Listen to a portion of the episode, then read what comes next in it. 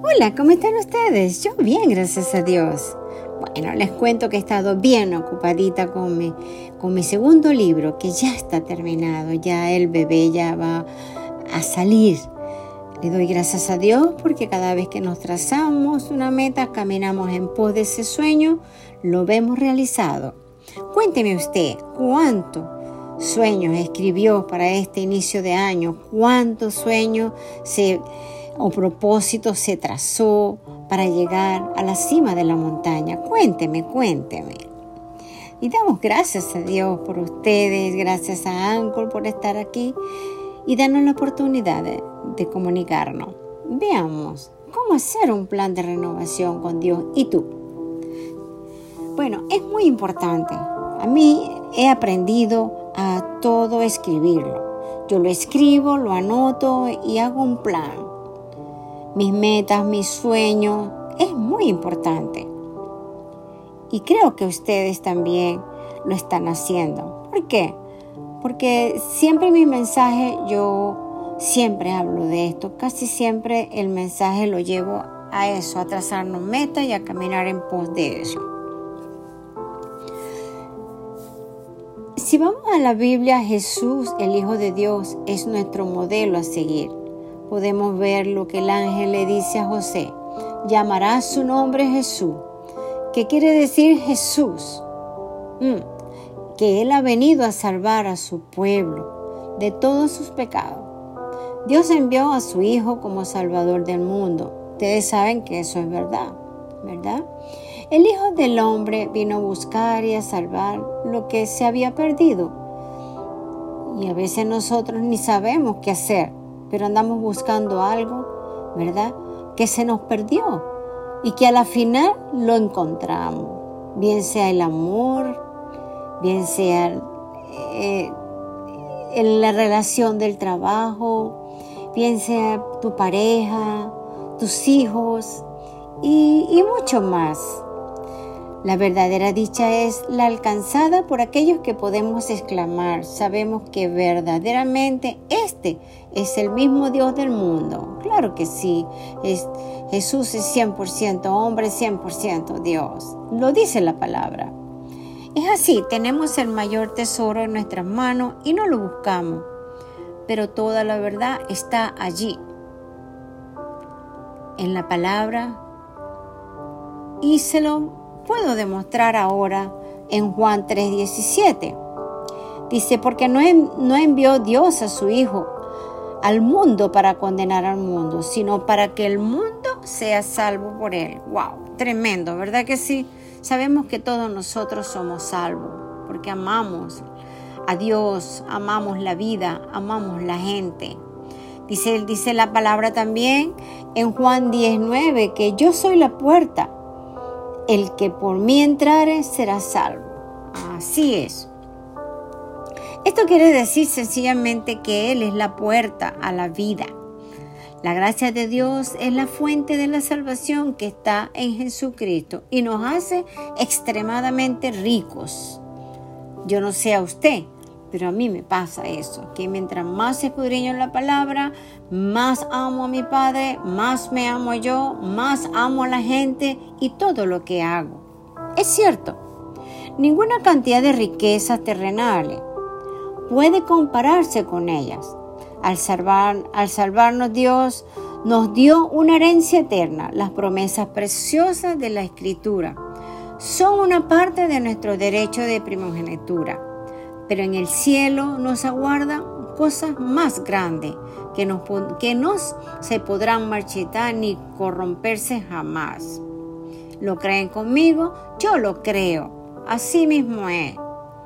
En Primera de Pedro, de 1, de 4 al 5, dice, para una herencia incorruptible, incontaminada e inaccesible, reservada en los cielos para vosotros, que sois guardados por el poder de Dios mediante la fe, para alcanzar la salvación que está preparada para ser manifestada en el tiempo postrero. Wow. Tú y yo sabemos que Él escoge el día y cuando alguien toque a tu puerta, te hable de la palabra, te hable de las buenas nuevas, te hable de renovación de tu vida, de transformar y renovar tu mente, de limpiar tu corazón, pues no te resistas a esa verdad. Déjalo que entre esa palabra para poderte limpiar desde adentro hacia afuera. Que el Creador viene a buscar, a buscarte para que sigas sus pisadas hasta el fin de tus días. Así es. Ahora pues, dice Hechos 22, 16, ¿por qué te detienes? Levántate y bautízate y lava tus pecados, invocando el nombre, el nombre de Dios lava tus pecados, dice. Así, así es.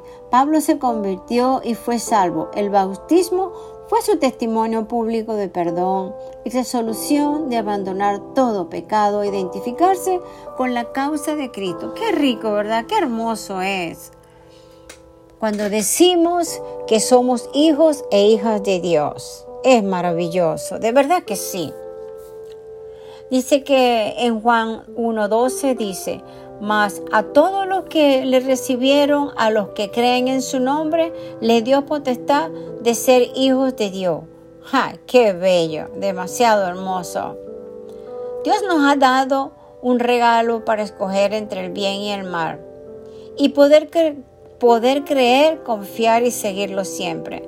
Saber reconocer la buena y perfecta voluntad de nuestro Padre Celestial y tomar decisiones sabias. ¿Cómo les parece? Dios nos da la oportunidad para que nosotros podamos tomar una decisión sabia en todo. ¡Wow! Impresionante. Es la verdad.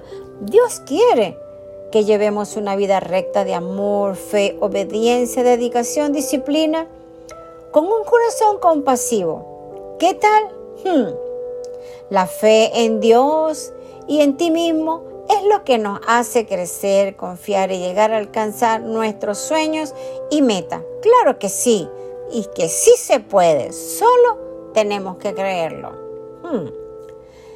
La salvación significa liberación, seguridad, protección, de daño, Dios se reveló a sí mismo como el Salvador de su pueblo. La salvación se describe en la Biblia como el camino que conduce por la vida hasta eterna comunión con Dios en el cielo. La fe no es solo una confesión acerca de Cristo, la fe es también una actividad que brota del corazón al creyente que procura seguir a Dios y a Jesús, por supuesto, que son nuestros padres.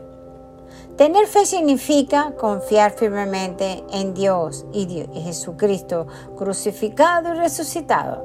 Ah, eso es con todos ustedes, conmigo, con la gente que anda en la calle desorientada, que no sabe qué hacer. Claro que sí, hay que buscar a Dios. Busquemos a Dios y tendremos vida eterna y al final del camino siempre Dios nos recompensa. ¿Por qué muchas personas se pierden y se encuentran tan desorientadas? ¿No creen en Dios? Si usted y yo sabemos la voluntad del Señor y que Él nos rescata de todas las maldades del mundo y que Él quiere que nosotros estemos cerca de Él para poder sentir su poder dentro de nosotros, ¿qué les impide creer? A mí no me impide nada creer. Gracias al Señor, yo siempre vivo abrazada de nuestro Padre Celestial, de todo lo que Él me da. Les puedo asegurar que fuera de Él no hay nada, absolutamente nada. Se lo doy como testimonio. Cada vez que yo ando en la calle, estoy en mi casa, en mi trabajo, Siempre tengo en mi pensamiento las buenas nuevas de todo lo que el Señor ha hecho en nuestras vidas.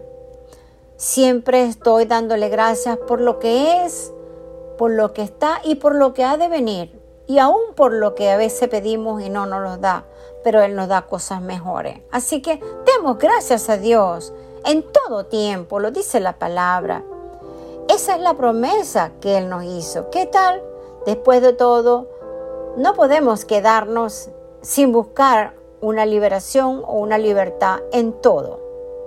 En el amor, en las finanzas, en tu vida, Libera tu corazón de todo eso. Usted tiene la respuesta. Qué hermoso y fiel es el Señor. Es más, cuando tenemos el gozo del Señor, todo lo que nos rodea brilla de adentro hacia afuera. Y Dios le da el sabor. ¿Lo creen conmigo? Nehemías 8:10 dice, no os entristecáis porque el corazón de Jehová es vuestra fuerza. El corazón alegre constituye buen remedio, mas el espíritu triste saca los huesos. Proverbio 17, 22. ¿Qué les parece?